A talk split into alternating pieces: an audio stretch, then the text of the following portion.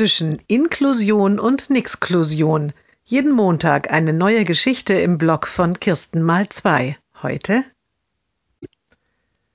das Mädchen malt und zeichnet schon seit es klein ist. Auch zwei seiner Freunde tun das. Die Mutter möchte deshalb aus den Bildern eine Ausstellung machen und öffentlich präsentieren. Sie hängt sich ans Telefon, um Ausstellungsorte zu finden. Nein, sagt die Verantwortliche einer großen Stadtbücherei.